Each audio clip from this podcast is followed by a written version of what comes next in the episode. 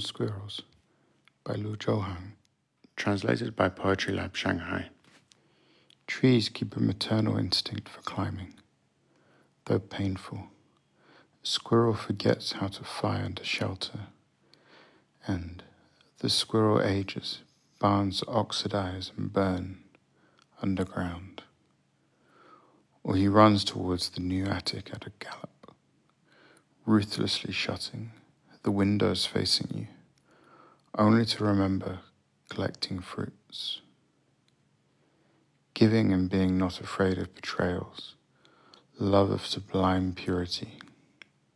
No more than the soft wings pines left for squirrels, collusion to innocence and ungrateful love enshroud withered twigs.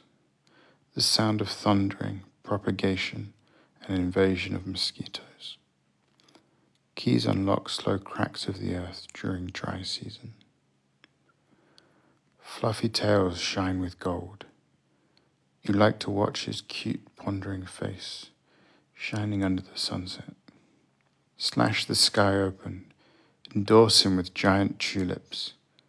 Life is dangerous. You hold him up to the lips of God's private sunset glow.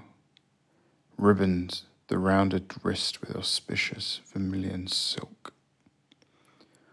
One day, the roots reach his former residence, scratches on the skin burning like a birthmark, reminding me of his furtive lightning, arrogant steals, an oval recursive orbit, a departing cold breeze and lava staring at each other night after night of even the deepest love won't keep one, however loyal. Of under the canopy, sandglass of time filters out patience.